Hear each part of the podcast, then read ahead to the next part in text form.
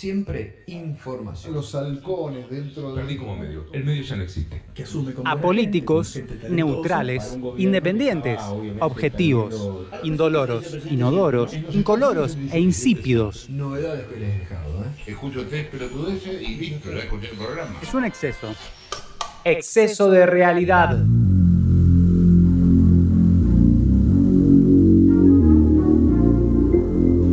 Bueno, seguimos manejando con el Mundial. Sí. Seguimos aquí en Lo Miramos por TV. Nos toca el grupo H, el último grupo del Mundial. Lo integran Portugal, Uruguay, Corea del Sur y eh, Ghana. Eh, arrancamos con Portugal, noveno en el ranking, Bien. apodados los lusos. Claro. ¿sí? por el lugar Claro. geográfico que ocupan. Eh, bueno, aunque en los últimos mundiales, em, con la presencia de, de Figo y Ronaldo, eh, el equipo portugués ha, ha sido protagonista, podríamos decir, o uno de los candidatos Sí. por ahí a ganar o llegar lejos. Es verdad que hasta el año 2000 solo habían participado de dos mundiales y dos Eurocopas de las 26 torneos que se disputaron entre los dos, digamos que no eran de los más participativos. La mejor actuación fue en el año 66, en 1966 en Inglaterra. Eh, fue la primera participación de los portugueses y sa- y salieron terceros. Le ganaron a Hungría 3 a 1, a Bulgaria 3 a 0, le ganaron al Brasil de Pelé 3 a 1. Era un grupo muy difícil porque Hungría por esos momentos eh, era un equipo duro.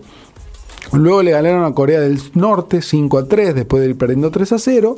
Semifinales perdieron con Inglaterra y le ganaron el partido por el tercer y cuarto puesto a la Unión Soviética. El goleador de ese torneo fue Eusebio, ¿sí? portugués, eh, con nueve goles. ¿Quién fue Eusebio? Y esa es la historia que les traigo. Para algunos el mejor jugador portugués de la historia, incluso por encima de Figo y de Cristiano Ronaldo, eh, fue eh, este jugador Eusebio da Silva Ferreira, eh, la Pantera Negra o la Perla Negra, como se lo conocía en ese momento.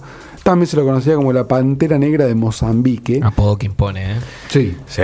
ya te da un poquito de julepe eh, enfrentarlo. Nació el 25 de enero del 42 en eh, Lorenzo Márquez, África eh, Oriental Portuguesa, lo que hoy es territorio de Mozambique.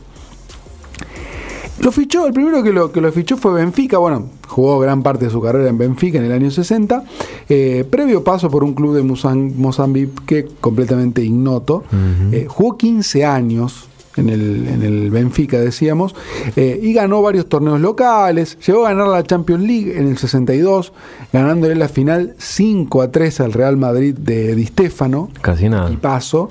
Eh, ese día hizo dos goles. Eh, bueno, en ese momento no se llamaba Champions League, se, se llamaba Copa de Europa. Ganó el balón de oro en el año 65. Tal es así que fue el primer jugador de color negro eh, en, en haber eh, conseguido este, este galardón. El primer jugador negro y eh, de origen africano también Claro. en ganarlo. Eh, bueno, murió en mayo, perdón, murió el 5 de enero, no el mes 5, el 5 de enero del 2014, a los 71 años, la Pantera Negra de Mozambique, Eusebio, gran jugador portugués. Nos mudamos a Uruguay, cerquita aquí de nuestro país. Todos somos un poquito uruguayos, creo, en algún punto. Uruguay está 14 en el ranking mundial. Eh, eh. La apodan la Celeste, vamos arriba a la Celeste, o los Charrúas. Eh, traje varias cositas de Uruguay. En primer lugar, cancelaron un partido con Israel que iban a jugar en la previa. Esto lo traigo porque en algún momento Argentina pasó por esta situación de ir a jugar con Israel. Algunas personas se, se opusieron. Bueno, finalmente eh, no, se jugó. En este caso también denunciaron o, o dijeron que eran por cuestiones de logística, que, que no les quedaba cómodo ir a jugar, etcétera, etcétera. Lo cierto es que tenían pensado pasar 10 días en Tel Aviv y yo creo que para evitar inconvenientes, eh, por una campaña que se generó, se generó la campaña era Uruguay no va, para que no fueran a jugar con Israel, eh, por bueno, el sometimiento al pueblo palestino por parte de Israel, finalmente decidieron no jugarlo. Una de las noticias de la previa del Mundial relacionada a la selección de Uruguay es que llevará 900 kilos de carne premium Uh, al Mundial. Me asusté modo, cuando- modo román. Cuando dijiste 900 kilos de Sí, sí, me sí, asusté. sí, 900 kilos de carne premium. Nosotros llevamos yerba. Hierba. Antes que nada, la polémica por la Se generó polémica, sí. No, Yo me quedé con que. son. Sí, ya, no sabemos. Pero no solo llevaron esta yerba de origen ur- uruguayo, también llevan eh, algunos paquetes de marcas argentinas. Algunos Y- porongos. Y una de ellas es Playadito, Sí. que es de una cooperativa eh, de la provincia de Misiones. Mostraban las valijas con playadita. Sí, ahí llevan varias marcas. ¿Qué es eso? Pero bueno, lo- los uruguayos en cuanto a la carne, eligieron llevar 900 kilos. Bien, la, Algunos decían. la refrigeración. Tienen, tienen, tienen hasta para seguir festejando después de ganar la final. O sea, Claro. tienen bastante carnes. Lo cierto es que el Instituto Nacional de Carne y la eh, Asociación Uruguaya de Fútbol acordaron la carga de estos 900 kilos, entre los cuales habrá asado, por ejemplo, eh, y otros cortes más para Mm. la dieta diaria, Es Bien. igual 900 kilos. Sí, es bastante. Come carne de camello, flaco, dale. Conrado Ferber, el presidente de la del Instituto Nacional de Carne, dijo, el jugador uruguayo ha ganado campeonatos comiendo carne. Punto para Riquelme, como Eh. desea usted aquí. Y la pregunta es si Riquelme no será uruguayo. Ya, debe ser, tiene- no las solo tiene come carne, tiene sino que además un- cuando- cada vez que lo filman cuando están los partidos está, Está tomando está mate, con el mate. eh, constantemente. Así que dejo la duda ahí. Es el más uruguayo de los argentinos. Sí, si no es si no es como. Víctor Hugo, como Gardel, vio que Claro. hay una disputa. Claro. Bueno, el detalle es que esa carne eh, es de muy buena calidad. Y eh, esto tiene que ver con el sistema productivo que tienen, sustentable, esto lo dicen desde el Instituto de la Carne, Bien. porque dice que crían a las vacas a pasto, sol y agua de lluvia. Lo tenía. No tienen feedlot. Ahí tenemos un cantito. Pasto, pasto, sol y agua de lluvia. No sé qué, hay que arrimar y tenemos un. Usted me acaba de tirar un centro, como, un gran asistidor que es. Para cerrar eh, esta parte uruguaya, les dejo la nueva canción del equipo uruguayo que, eh, a ver si sale bien. No. Se pasó el video siguiente, me parece. Es, la, es una reversión de la parte de adelante de Calamaro en clave. Igual está en todos lados, la podés buscar que en YouTube. que sale este automáticamente. Es la, la, la canción, la melodía de la parte de adelante, eh, bardeando Sí, sí, sí, sí, a pero. todos los demás países de. Se tiró la. Salió, salió la siguiente. Salió la siguiente, bueno. eh, a ver, acá, acá vamos a ver si la. Acá está. A mí me encanta que lleven carne. ¿Vos lo tenés a Samid, por ejemplo, viajando a Qatar con la. Con, está bien que está en cana, ¿no? Pero no sé si sigue en cana. Pero yo me acordaba cuando leía la noticia, me Yo no acordaba. sé si los argentinos llevaron. eh, Pensaba en Samid. Tanta carne como eh, han llevado los uruguayos. No, pero ¿Cuánta gente viaja? Porque Argentina. Bueno, esa era la otra pregunta. Claro. ¿cuán- ¿De cuánto es la delegación? La delegación. eh, uruguaya. Igual 900 kilos yo calculaba. Más o menos son 30 los jugadores. Medio kilo por Si- persona. Si están solo para los jugadores, tienen eh, 30 kilos para cada uno. Uh, Dios, 30. A, a 30 días es un kilo de carne por día. Es un montón. Es un montón, sí. Sí. A ver si podemos ubicarla, la canción de los uruguayos, porque está muy linda. Me gustó la, me gustó la letra. No soy brazuca porque no soy pizarrero. Nosotros somos orientales de Uruguay. Los tres millones que no te querés cruzar. A la Argentina le ganamos varias veces. De visitante en su copa con su gente. Estaba Messi, estaba Diego Maradona. Y la celeste en Buenos Aires fue campeona. ¿Qué más decirle a los amigos brasileros? Que hasta empatando de local eran primeros. Imagínate qué traumados los dejamos. Que hasta el color de camiseta les cambiamos. Y si seguimos con países agrandados, vaya un saludo para los más fracasados. Hasta que sepan cuánto pesa la del mundo. Si sos chileno no podés hablar de fútbol. Bueno, creo que ya después de la, de la mención a los chilenos. Áspero con Chile. Con nosotros Sí. tuvieron. Y bueno, es como que dijeron, bueno, nosotros vamos a discutir con Argentina Claro. y con Brasil, ustedes al margen. Bueno, vamos a Corea del Sur, que está en este Dale. grupo también, 28 del mundo, los Tigres de Asia o Tigres del Oriente. Opa. No sé si tendrán algo que ver con la tigresa del Oriente. No bueno, tengo idea. los tigres asiáticos les nombraban a los mercados emergentes. Los siete de- tigres asiáticos, es verdad, es verdad. Eh, en junio jugaron eh, cuatro partidos amistosos, de ellos eh, no pudieron contar con Juan Hee Chan del Wolverhampton porque eh, tuvo que completar el entrenamiento militar básico. Y ahí tiene que ir. Ya hubo una Complicado. polémica con los amigos de BTS, de, de la banda eh, pop eh, coreana. Eh, ¿Qué ocurre? Todos los coreanos entre los 17 y los 35 años deben servir al ejército entre 18 y 22 meses, son casi dos años. Hay excepciones con aquellos deportistas que ganen títulos internacionales. Opa. Este muchacho, eh, Hee-chan, solamente hace un entrenamiento militar básico porque ganó la medalla de oro sub-23 Mm. en los Juegos Asiáticos de Yakarta 2018. Zafa.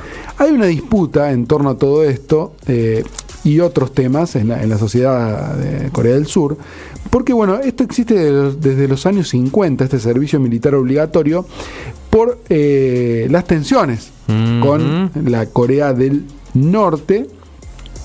Eh, y sería, bueno, es ta- también una cuestión machista ahí, y es una deshonra intentar evitar Claro, ese, desertar. claro, ese, ese servicio militar. Lo cierto es que se ha incrementado el costo de vida en ese país, hay pocas oportunidades laborales, esto hace que los jóvenes eh, cuestionen muchas tradiciones coreanas, eh, ya no es suficiente con trabajar, estudiar y sacrificarse, como era en otras épocas, los jóvenes dicen que eh, Corea es un infierno. En el 2002, Hong Myung-bo, el veterano capitán de esa selección coreana que salió cuarta en el mundial que disputaron, que organizaron entre En Japón y Corea del. Sur, mientras los agasajaban, le pidió al presidente que eximiera a los jugadores del servicio militar para poder, poder mantener una base y disputar el mundial de 2006. La cuestión es que la edad es un tema central en ese país por una cuestión cultural también. Se le exige máximo respeto, devoción y reverencia hacia los mayores. Es tan importante la edad que los coreanos pueden llegar a tener, y escuchen este dato porque es muy bueno, pueden llegar a tener hasta dos años más que un occidental, aunque hayan nacido el mismo día. Ajá, ¿cómo es eso? Cuentan distinto. Ellos cuentan la edad desde la, desde la gestación. ah, Por una bien. cuestión cultural, creen que eh, la persona es desde que se gesta. Y además, el año lo cuentan a partir del primero de enero, no el día que cumplís años. Ajá, ¿Me seguís? Vos eh, aumentás tu edad, desde el primero de enero todos aumentamos un año. Claro. No celebramos el día que nacimos. Claro. Y además cuentan desde la gestación, entonces tienen nueve meses más que cualquier occidental. Eh, los jóvenes están empezando a dejar de lado estas ideas, están eh, un poco más occidentalizados y son mucho más individualistas, entonces se discuten algunas cuestiones, incluso también referidas eh, al, al género, ¿no? Decíamos, lo que se discute es esto, ¿no? De esta devoción al- a la gente mayor y que no se escuchen las ideas de los más jóvenes, etcétera, etcétera. Entonces, eh, por ahora se mantiene como un país conservador donde la juventud eh, es un sacrificio, uno debe sacrificarse en la juventud para disfrutar de más grande, pero se está empezando a poner en duda porque ya no se disfruta tanto, está difícil conseguir trabajo y demás. Y eso no escapa al mundo del fútbol, donde bueno, esta selección está formada sobre todo por jugadores más veteranos y a los jóvenes se los espera un poco más. Es como, bueno, ahora la rompe, pero vamos a esperar, porque hay muchos jugadores que la rompen de jóvenes y después de grande eh, no llegan a tanto. Así que bueno, es un poco la eh, historia en, en- en Corea del, del- del Sur. Y por último, eh, Ghana, ¿sí? es el, el último equipo que, que forma este grupo, está 61 en el ranking. Ujú. Súper mentiroso esto. Las estrellas negras, como las llaman, tienen un buen equipo. Y para esto les traje la historia de dos de las figuras del equipo de Ghana. Primero la de Tomás Partey, mediocampista del Arsenal, tiene 28 años, jugó para el equipo del Cholo Simeone, también para el Atlético Madrid. Empezó a jugar al fútbol en un equipo que dirigía su padre, en Ghana, ¿no? En un pueblito de, de Ghana. Eh, cuando cumplió 18 años, un cazatalentos, dirían por, por España, aquí es un representante, Claro. eh, lo, eh, le prometió jugar en España, pero tenía que mudarse ya. Dice, si te apurás, si te venís ya a España, yo te aseguro que podés jugar en algún club importante. Así fue que en 2011, sin avisarle a nadie de su familia, agarró un bolso, se subió en auto y se fue hasta la capital, hasta Accra, la capital de Ghana, eh, y de ahí lo llevaron a Madrid. Tardó seis meses en avisarle a sus padres dónde estaba, es decir, que sus padres, su familia estuvo esperando a ver qué hacía de su vida. Hizo inferiores en el Leganés y luego pasó al Atlético de Madrid. Hoy juega en el Arsenal y es una de las grandes figuras de este equipo de Ghana. Pero bueno, como vemos, hay una historia ahí de inmigración, de, de- de- de pobreza y de lucha, digamos, en un país africano que terminó eh, triunfando en Europa. Y el otro ejemplo de esto es Iñaki Williams, que eh, hace unos 30 años más o menos, su mamá y su papá, Félix y María, eh, eh, en orden inverso, se subieron a un camión junto a otras 40 personas para salir de Ghana con destino incierto. Varias personas murieron en el camino porque viajaban completamente hacinados, pasaron hambre. Luego caminaron por el Sahara, eh, estando su madre embarazada y el padre descalzo. Bueno, recorrieron varios territorios hasta que fueron detenidos, pasaron por situaciones un tanto complejas, pero lograron llegar a España diciendo que eran inmigrantes de Liberia que venían huyendo de la guerra. Claro, a ver. Eh, así fue que bueno, Iñaki y su hermano Nico fueron el segundo y tercer jugador de piel negra de la historia del Athletic Club. ¿Por qué? Bueno, recordemos, Bilbao es eh, un lugar, o por lo menos el Athletic Club, es un club muy conservador. Durante mucho tiempo no tuvo publicidad en la camiseta. Eh, hará unos 5, como mucho 10 años que tiene publicidad en la camiseta. No pueden jugar jugadores que no sean de esa región. Eh, no, no, no le compran jugadores a, a otros, Claro. a otros lugares de España, mucho menos extranjeros. Bueno, estos hermanos fueron el segundo y tercer jugador de piel negra de este club. Iñaki Williams llegó incluso a jugar 30 minutos para la selección mayor de España. Hizo inferiores de, de- de- de- de las selecciones eh, nacionales de España y llegó a jugar 30 minutos con la selección mayor. Pero bueno, finalmente, eh, gracias a la nueva reglamentación de FIFA, que permite a aquellos jugadores que tienen menos de tres partidos o si pasaron tres años de la última convocatoria a una selección, le permiten jugar con otro país, no hay problema. Bueno, así fue que en marzo-junio lo citaron para jugar con Ghana y finalmente el 23 de septiembre debutó con la selección de Ghana en amistoso FIFA y ahora bueno está dentro de la lista de convocados, Convocados. para disputar este Mundial de 2022.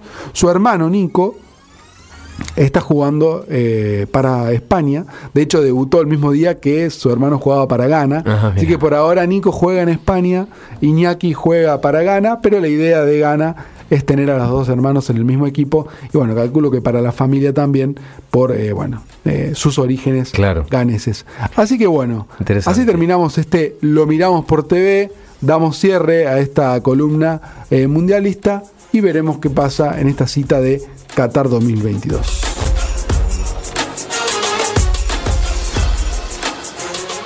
Para una mejor comprensión de los temas tratados, les recomendamos dudar de todo lo que dijimos.